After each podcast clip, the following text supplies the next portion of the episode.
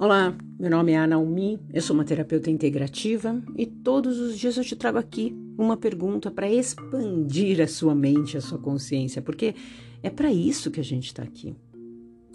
E aí, a minha pergunta hoje para você é assim: será que você não está exagerando um pouco no lado negativo, os, nos defeitos de tudo?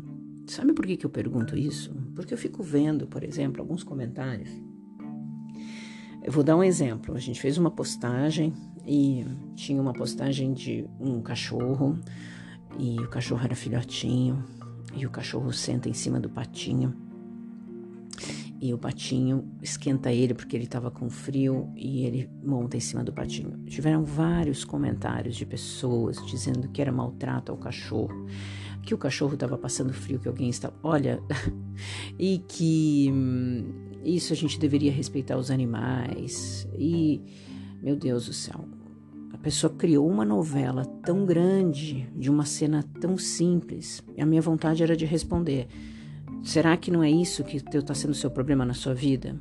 Às vezes você tem tantas oportunidades e você perde porque você cria um problema onde não existe. Ah, fizeram isso, ah, fizeram aquilo com o cachorro, fizeram aquilo outro.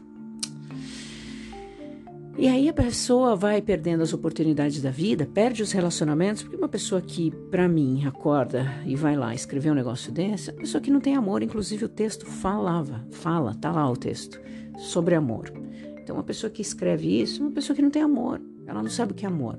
Porque quando a gente não sabe o que é amor, tudo fica escuro, tudo fica cinzento, tudo fica feio. A gente fica com raiva e a gente dá espaço para um outro monstro dentro da gente, que é o ódio, que é a raiva, que é o medo.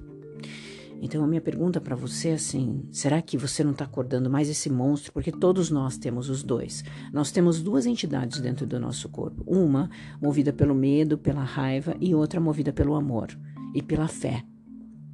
Qual será que está acordada aí dentro de você? Qual que você está cutucando para acordar todos os dias? A fé ou o medo?